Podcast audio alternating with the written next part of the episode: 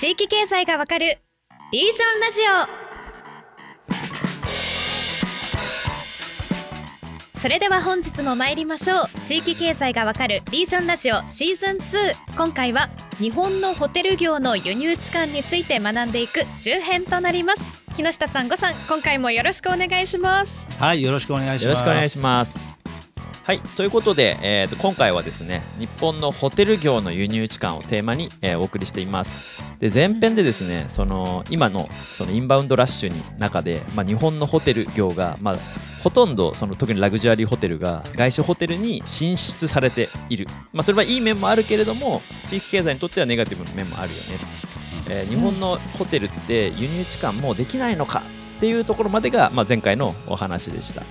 で今回はですね、えーとまあ、じゃあこれからの日本のホテル業の輸入地間ってもう可能性がないんだっけ？いや必ずしもそうではないっていうお話を、えー、この中編ではしていきたいというふうに思ってるんですけれども、うん、ちょっとですね、えー、と前回言い忘れたポイントとして、えー、19世紀末に日本人が海外からいろんな来賓とかもある中で、まあ、ちゃんとした日本らしいホテルを作らなきゃいけないっていう流れでまあ、帝国ホテルを作ったっていうところまでは軽く触れたんですけれども実はその後あの終戦後の高度経済成長期ですね。1960年代に、えー、ホテルオークラとホテルニューオータニっていう、まあ、日本らしいラグジュアリーホテルっていうのが2つ誕生していて、まあ、これがあの帝国ホテルも含めて、まあ、日本のホテル御三家っていうふうに、まあ、言われるブランドになってたっていうのが、まあ、ちょうどあのオリンピックに向けたね東京オリンピックの開催に向けて、ようやく日本が国際社会に復帰をして、海外の人が日本に来るという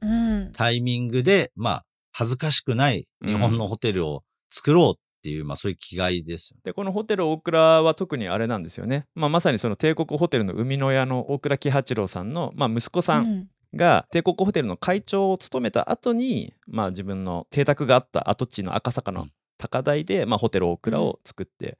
これね、おそらくね、僕はね、ちょっとリベンジ的意味合いがあったと思いますね。リベンジ？そう、まあ、名前を今でこそ残しているように、に大日本帝国の、まあ、うんうん、迎賓館としてのですね、皇居の目の前の立地のホテルなので、そこをですね、あの、いわゆるあの、戦争に負けた後ですね、あの、うん、大倉さんも大倉財閥のグループ会社を経営してたので、大倉家もですね、パージされてるんですよね。なるほど。財閥解体だったんですね。はい。財閥解体の一環で、帝国ホテルが手を引くみたいな形になったなるほど。いろいろいきさつがたくさんあったと思うんですね。まあ、これは記録があってですね。で、おそらくその中で、じゃあ次もう一回国際社会日本がですね、アメリカの占領下から独立をするということっていうのは、はい、それはヒルトン呼んでこようみたいな、ヒルトンさんとこ行ってヒルトン呼んでこようには、いや、まあならないよねっていうところで、まあかつて親親の、ね、世代が、まあ、帝国ホテルを作ったってことを、まあ、新しい戦後の日本っていうものをやっぱ象徴して恥ずかしくないものを作っていこうっていう気概がですね。日本のプライドですね。はい、あった。だから建築も非常に和のね、あの建築をうまく使いながら、デザインとかですね、あの建物としてちゃんとしたホテルを作られたっていうんで、こういうのがね、やっぱり、やっぱり海外から呼んでくればいいとか、海外で言われた通り作ればいいっていうのとは、ちょっとやっぱね、毛色が違うんじゃないかなとやっぱ思います、確かにね。ちなみにこのホテルオークラは実は開業のもう4年後には実は最初の海外進出みたいなことをしてるんですよね。えー、そんな早くも、最初はあのインドネシアのサムドラビーチホテルっていうホテルと、あとアルバムクモレスホテルっていうホテルの、まあ、運営受託っていうところで あの、まあ、出て、まあ、インドネシアに出てってその次1971年にはもう海外チェーンとしてアムステルダムで、えーと、ホテル運営をやってるっていう感じでまあ多分これが日本のホテルの、えー、輸出の多分、うん、まあ本当に初期ケースっていう感じでしょうね。はい、そうでしょうねこれね。ただまあそれ自体はそこからまあじゃあガンガン世界にいろんなところに行ったかっていうとそうでもなく、まあえと他にもハワイとか、えー、アジア諸国を中心に海外進出してるんですけれども一旦1990年でその海外進出自体は、えーとまあ、止まって今のところ6社6ホテルの運営をされてるっていう状態らしいですね。っていうところからまあ国内のホテルも、まあ、だんだんこう外資運営にシフトしてるっていうのが1990年以降の流れなんだと思うんですけれども。ものづくりもサービスもなかなかピークがありますね。そこからちょっとペースダウンしてるような感じなんですかね。ねうん、イケイケって海外に出ていくみたいなのがやっぱパタッとねバブル崩壊後にだから80年代とかは、あの、日本のアパレルの会社とかも、イタリアのアパレルブランドとかめっちゃ買収してたりとかするんですよ。超景気いい話があれあったわけですね。そう、僕の知り合いのおじさんとかもなんかよくわかんないけど、急になんか3年ぐらいイタリアに行って、なんか何やったらいいんですかって、なんかとりあえずいろんなブランドの偉い人と仲良くなれみたいな。日々ただ飲み明かすだけの3年をイタリアで過ごして、なんか羨ましい限りみたいな話を聞くとですね。同じ国の話と思えない。思えないですよね。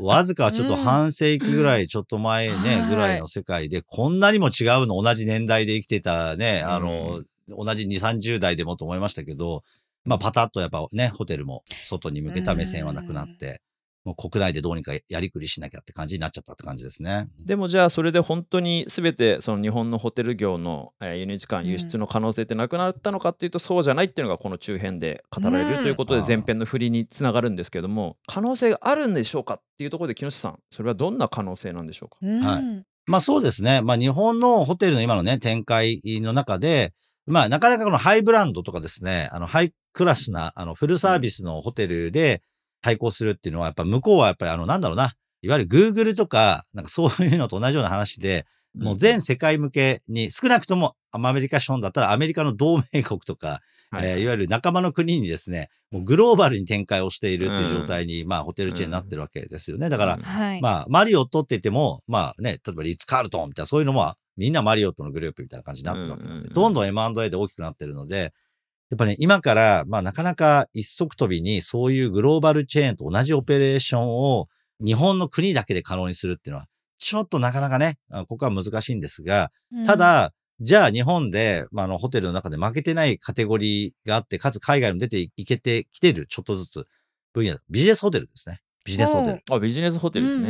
そう。で、日本のビジネスホテルは、まあまあ海外のね、あの来られた観光客の方にも、コンパクトで機能的で、みんな、うん、あのー、非常に評価がね、高いものも多いわけですよ。うん、で、ビジネスホテルも今いろんなパターンにこうやって変わってきてですね、うん、ちょっと和風旅館チックなビジネスホテルみたいな状態を作るところがあったりとかですね。確かに。はい。まあいろんなやっぱ需要をうまく取り込んで、機能的に非常に収益率の高いホテルの業態として作っていて、まあここはね、かなり競争力が高いんじゃないかなと思いますね。うんなるほど。なんかビジネスホテルってなんか和製英語らしいですね。そうなんですか。あんまり聞かないもんね。海外で言われないですよね。もう確かに聞いたことない。1920年代に京都であのホーゲクラブっていうホテルが生まれた時にその時にビジネスホテルビジネスホテルっていうあの概念が作られたらしいんですよ。でも確かに日本のビジネスホテルってすごい海外の方から評価されてるってよくテレビでも見ますね。こんなにこう綺麗で、こんなに安くてででももうほぼ外で観光だけしたいからもう寝るだけでいいんだっていうような方がすごい利用されてるって印象ありますね。そう、だから、これはやっぱすごいね、やっぱクリーンじゃないですか、やっぱ日本のこのね、あのビジネスホテル。はい、で、まあ、海外でも結構旅行いっぱいされる方は、フルサービスのホテルっていうよりは、もう宿泊特化型ホテルっていう方が、ジャンル的には今すごい伸びてるんですよね。そう、だからそんなに毎日リッツ・カールトン泊まる人なんていうのはもう一部の人なわけなんで、うん、そうすると、まあ日本に来る海外観光客の方でも、まさに今、竹谷さん言われるように、もう昼間はね、行きたいところいっぱいあって、うん、食べたいものもあるから、外行って、なんか日本の面白いものとか、なんか B 級グルメも含めていろいろ試してみたいみたいな人からすると、リーズナブルっていうか、まあすごい、まあ安いですよね、海外からすれば。その安いホテルで、こんなに清掃が行き届いてて、なんかベッドで寝たらなんかね、なんか変な得体の知れない虫に食われるとか、そうないわけですよ。当たり、日本だと当たり前だけど、結構海外だと安いホテルって結構ね、そのリスクと結構このね、ね。一緒になっちゃうので、うん、だからもうコロナ前にニューヨーク行った時だってもう一泊普通のホテルに泊まったってですね、もう4万とか5万とかっていうのが普通に平均になってきている中で、なんか1万円とか1万5千円のクラスで、もう最小限にクリーンで、もう泊まるのには十分みたいな空間があるっていうのは、やっぱ海外の人たちからすると、いや、もうなんかこんな半分以下の金額でこれあるのっていうのは、やっぱり高くね、今評価をされてて。で、これすごいいい傾向なのは、今ビジネスホテルが和製英語であるっていうことにわかるように、おそらくこんな独自進化を遂げた宿泊特化型ホテルって、日本に来ないとね、海外のこと知らないんですよね。だから、あ、なんだ、こういう業態というか、こういうホテルのパターンがあり得るのかっていうことにみんなが気づくと、うん、じゃあ自分の国でもそういうものがあったらいいなっていうことにみんながこうやって考え始めるっていう流れがね、まあ、どんどん出てくるし、例えば投資家とかだと、あじゃあうちの国でホテル作って、日本のあのビジネスホテルのオペレーターにやってもらったら儲かんじゃないのと思う人も、おそらくね、今後ますます出てくると思いますね。うん、ということで、えーとまあ、あの今の海外とインバウンドの話メインにしましたけど、えー、と実際我々が全国あの出張する時にももうあると嬉しいのがビジネスホテルチェーンですよね。うん、で今全国で100件以上のチェーンを持ってるビジネスホテルチェーンっていうのが、まあ、いくつかあって、まあ、アパホテルさん、えー、ルートインさん東横インさんスーパーホテルさんドーミーインさんなんですね。でこの5社がもうそれぞれ実はあの海外展開を始めているっていう状態なんですよ。うんうんうん、でその中で一番出店国数が多いのはあの東横インです。で一番そのホテルの件数自体が多いのは実はアパホテルさんなんですよ。おおやっぱりね。でこれがそのエリアがカナダとアメリカの2カ国で北米だけなんですけど、まあ、これ40件近くあって、うん、でそれがですねやっぱりその現地のホテルチェーンをあの、まあ、MA する形で、うん、で、えーとまあ、進出していったっていうことらしいですね。はいはい、うんうん。あのまあ、アパホテルって日本国内でも最近めちゃめちゃ増えたなって感じあるんですけど。どこに行っても見かけしますね。それも海外でも、まあ、アパホテルが、まあ、北米でもすげえ増えてるという今そういう状況のようです、うん、やっぱアパホテルはそういう意味ではやっぱ経営手腕としてはまあ今創業者のね方々がまだしっかりいらっしゃって経営されてもらってやっぱり勢いがすごいですよね、うん、判断のスピードがめちゃめちゃ速い。だからやっぱコロナ禍でもみんながもう ホテルはもうダメだとかって言ってる時に、バリバリ不動産を買っていって仕込んで、で、まあもう今伸び盛りみたいな時にはもうバンバン開業してってるし、例えばあの時も、もうどこよりも早く、あの、コロナのね、感染者の方の、あの、避難用のホテルとして貸し出します、ね、ああ、やってたやってた。確かに確かに。ではそういう使い方の提案みたいなのも、まあ、めちゃめちゃ早いん。うわー、そうだな。確かに。そう、だから、そういう意味では、あの、要は、ね、どうせ普通の観光客の人が来ないんだったら別の形で使ってもらおうみたいなことの営業みたいな展開がですね。やはり時代を見る目があるっていうことですよね。やっぱりみんなが投資しないときに、どんどん投資もするみたいなことで、まあ本当にね、あの、どこに行ってもアパホテルはあるし、アパホテルはあの、地方もそうだし、都内もそうなんですけど、大きいオフィスビルとかが開発されるときに、うんうん、そのオフィスビルを開発されているデベロッパーの方とかとお話をすると、うん、驚くべきことに、そのオフィスビルが誕生するよりも、早くアパホテルが開業するっていうので。どこで情報をキャッチしてるんだ。どっかで情報をもう、まあ、おそらく、まあ、噂は立つわけですよね。大きい敷地が空いて、なんか立つらしい。情報を入手して、うんうんうん、そしたらすぐ目と鼻の先のところに土地を仕込んで、もう、アパホテルをいち早くあの開発してですね、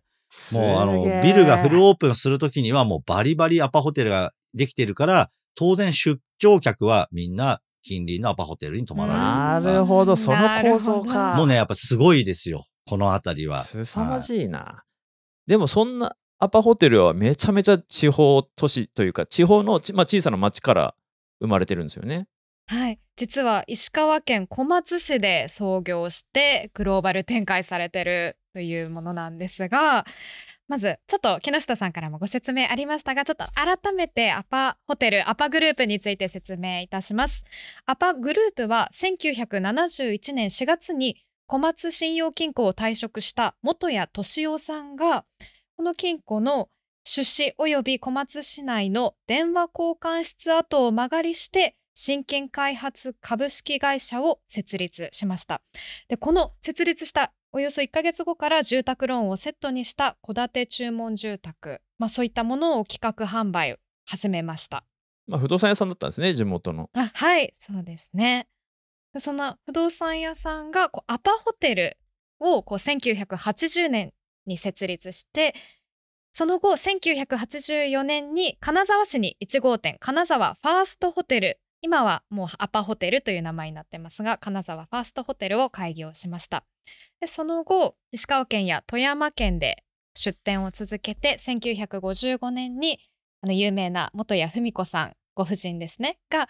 このホテルの社長に就任されました。そして1997年に東京エリアにもこう進出していくんですが2010年からは東京都心部また政令指定都市を中心にした効率性を重視した新都市型アパホテルの新築開業を続けています。あこれがさっき言ったそのリーマンのタイミングで仕込みまくって都内に一気に進出したっていうのがこのタイミングなんですね。ですね。要は上がってた不動産がバコーンって下がった時に、チャンスだってことでもうすごい仕込みまく仕込みをされた。すげえな。で、かつこれがまあタイミングで今度この後にですね、インバウンド政策がスタートするわけですね。安倍総理がですね、インバウンドだっていうことで。なるほど。なので、もうすごいタイミング的な絶妙なこの、風を読みまくってる。風読みまくりですね。はい、すごいですね。でこのアパホテルとして、まあ、関東圏首都圏に進出した後、まあ全国展開していくんですが今は島根県と高知県を除いて45都道府県に展開していてホテル運営客室数は10万室を超えている今日本で業界2位2022年時点で業界2位となっています。そして2015年16年に北米に進出していくということなんですね。もう全国展開してさらに北米の方にも展開しているという。はい。まあそれは小松からねあの出てこられたっていうのもなかなかまたねこれすごい。しかも元信用金庫の方っていう。そうですね。うん、なのでもなんかすごい、ま、あの、いろんな方のお話を聞くと、やっぱ不動産とかの部分の、うん、あの、やっぱり目利きというか、あの、そのビジネスに関しては非常にやっぱり、あの、凄まじい才覚がある、う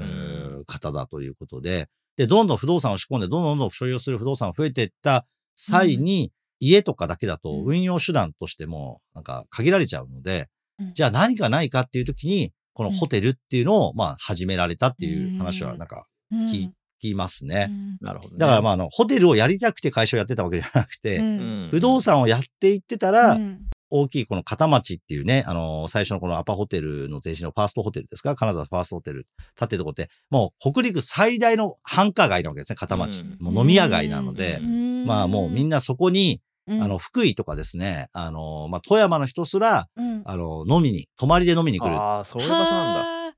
そうなんです。で、まあおそらく小松ご出身なので、小松からも行くって言ったら、まあね、酔っ払っちゃうと帰ってくるの結構大変なので、うんうん、やっぱ泊まるっていうので、うんうんうん、おそらく実需として片町のすぐ近くに、こういうあの、なんか泊まりやすい夜、もう寝寝に行ければよくて、でも快適に寝れるようなホテルの需要があるってことは、おそらくもう当然分かって、だけどおそらく当時のビジネスホテルって、なんか汚いローカルのビジネスホテルいっぱいあったんですよ。もうあの2000年代前半、僕90年代後半ぐらいが出張してますけど、うん、まあね、田舎のビジネスホテルほど、うん、とんでもないの、本当にびっくりするようなのあるんですよ。いやね、できれば泊まりたくなかったですよね、やっぱそういうところそう、泊まりたくなかった。もうあの、さっき言った、海外でベッドが汚くてっていうのと同じレベルのが普通に地方にあったんですよね。だから、まあその中でおそらくすごいいいサービスをやっぱやられて、まあこれはいけるとおそらく見込まれて、変なところにテナントで、なんかオフィスとかで貸すよりも、もう自前でホテルをやった方がよっぽど利回りが回るとおそらく、あの考えられてね。で、もう、オラオラオラオラとね、こうやってまた、で、我々が知ってるあのね、奥様が大きい帽子をかぶられて、私が社長ですっていうね、みんなあの看板を見た時は、うん、一瞬声を失いながらも、インパクトは劇的に残るっていうね。うねアパホテル、泊まったことなくても名前知ってる人はめっちゃいるっていうのが多分長かったと思います。そう、当時ね。そうそうそうそう。まあそういう意味では、でもまあ実際泊まってみたら、まあ昨日十分だねみたいな話が広がっていったっていうところでね、えー、まあ今では海外のね、その会社をあの買ってですね、え展開もどんどん強めてってるっていう意味では、うん、まああの勢い的にね今後どうなっていくのかって非常に注目ですね、うん、私としてはもう物心ついた時にはもうアパホテルがあったから ビジネスホテルっていう業態があったからこうそれが結構ユニークなものだったりとか日本がこう衛生上、うん、状態が悪いホテルがあったっていうところではなんか想像ができなかったですね。ちょっとそれが意外でした。そうですね。だからまあ結局、まあある意味ではすごいブルーオーシャンだったんですよね。地方のビジネス客が泊まるホテルとか旅館。そうそう。さっきの5社挙げましたけど東横インなんかもろに東京から出てきた、うん、東京にその駅前旅館っていう概念があったんですけどその駅前旅館がまあやっぱり古くて汚くて、まあ、不衛生でみたいな印象を塗り替えるっていうコンセプトでやっぱ出てきたっていうのが東横インさんだったらしいんですね。だから多分タイミング的に同じような時期にそのまさに今木下さんが言ったブルーオーシャンに対してあのこれは、まあ、ある種チャンスだというふうに見て、うん、そこをアップデートしていく人たちっていうのが、まあ、出てきてでその人たちがこう競い合うことでさらに多分競争で洗練されたんでしょうね。うん、あの、うん、今そのビジネスホテルのサービスって結構すごいことになってるなって僕も思うんですけどでもやっぱ中でもアパのなんかその小さな空間の中に異常な効率性であの全てのサービスが詰め込まれてるっていうのは、うん、あのすごいコンセプトを感じをすごい受けますね。うんうんうん、まあ他と比較してもかなり詰め込み度が激しいですよね。そうですね。アパさんは。だけど、まあ、あれが逆に 結構ね、海外の方には、日本人っぽい感じも受けるみたいですね。えー、面白いっていうその狭い空間に、そう、ここまで入れ込むのかっていう。ああ、なるほど。全的な。そう。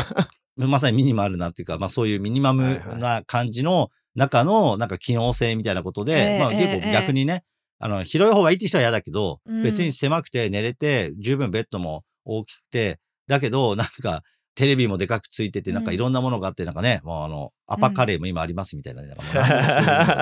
何でも作っちゃうみたいな、それを含めて、だから独自の世界観をね、追求してるみたいなところは、一つね、面白いジャンルになる、ね、確かに確かに。日本から輸出されてるものって、そういうこう、リーズナブルでミニマルなもののこうホテル業態に限られてるんですか？いや、これでね、もう一個やっぱり出てきてるのは、あの、温泉旅館からですね、端を発して展開をしている、あの、星野リゾートさんですよね。はい。ね、星野さんのところは、もともと軽井沢のところのね、あのー、温泉旅館がもともとベースでいらっしゃって、まあ、名旅館の一つですよね。あの、で、そこから、新しいこういうね、リゾートホテルのグループを作っていったっていうのがね、えー、まさに今、あの、国内だけじゃなくて台湾とかハワイとかね、中国とかグアムとかに。台湾のところはね、ちょっと行こうと思ってね、えー、この間ね、あの、食べて行けなかったんですけど、そう、台湾でも結構話題ではありましたね、できた時とか。すごい立地にあるんですよ。結構、あの、山の方に。で、だけど、やっぱそういういい場所に、やっぱり独自の世界観でホテルを作られていっているっていうところで言うと、まあ、星野さんも地方発の企業という意味では、あの、興味深いところだと思いますね。だからそれも、なんだろうな、あの、老舗温泉旅館もね、うん、あの、普通だと、なんか、だんだんと没落していくみたいなのが、全国でたくさんあるんですよ。だけど、そうじゃなくて、まあ、今のね、社長である星野さんとかは、うん、まあ、海外のね、アメリカのホスピタリティの大学院としては非常に有名なトップスクールに行って、しかもそこでマネジメントとかそういうかなり、あのー、入るの難しいらしいんですよね。卒業するのも非常に難しいところで学ばれてですね。で、それをもとに、まあ、海外の、まあ、ホテルグループがですね、さっきみたいに、不動産自体の所有自体を別の会社にやらせて、うん。うん、自分たちでオペレーションとかを委託を受けるとか、こういういろんなあのビジネスモデルでやってること、それを自分の会社の新しい新規の事業の中に当てはめていかれて、だから今星野グループ自体は、あの星野のホテルをやるっていう部分と、また別に、あの不動産のね、あのファンドを作って、だから不動産の自分たちのファンドで資金をみんなから集めて、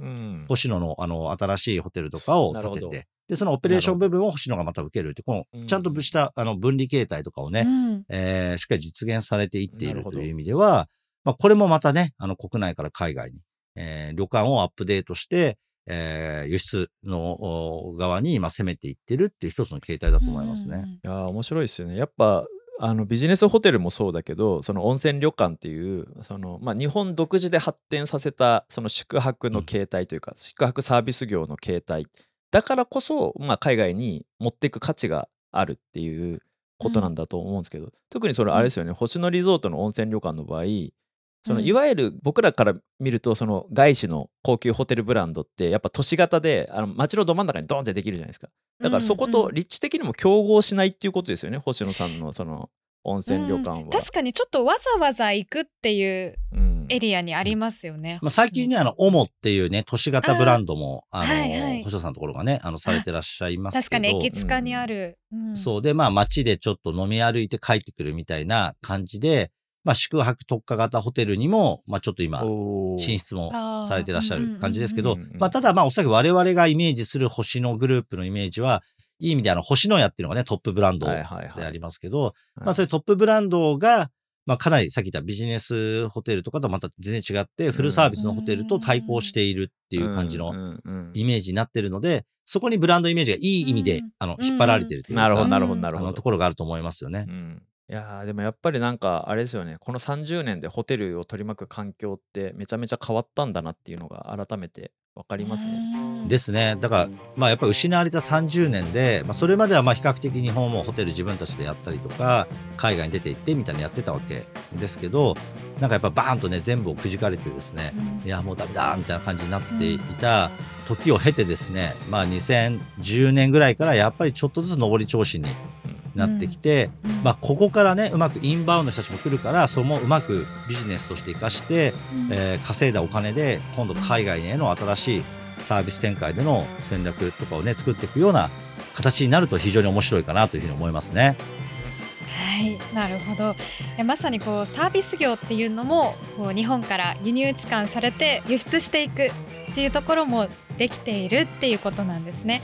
ちょっとこれがこう今上り調子ではないところが逆に今チャンスもあるんじゃないかっていうそういう期待感も出てくるかもしれないですね今後。そうですね。はいものすごく勉強になりました。ということでここでちょうどお時間となりましたのでこのお話の続きは次回ということでエリージョンラジオ本日はここまでとなります。最後まで聞いてくださったリスナーの皆さん本日もありがとうございました。ありがとうございました。ありがとうございました。おしまいに番組からお知らせですニュースピックスリージョンではアプリ上で地域経済に関するさまざまなコンテンツを配信しています。また番組へのご意見ご感想をお待ちしています。ぜひハッシュタグリージョンラジオでツイートいただけると嬉しいです。次回も地域経済の未来についてディープに学んでいきます。またお会いしましょう。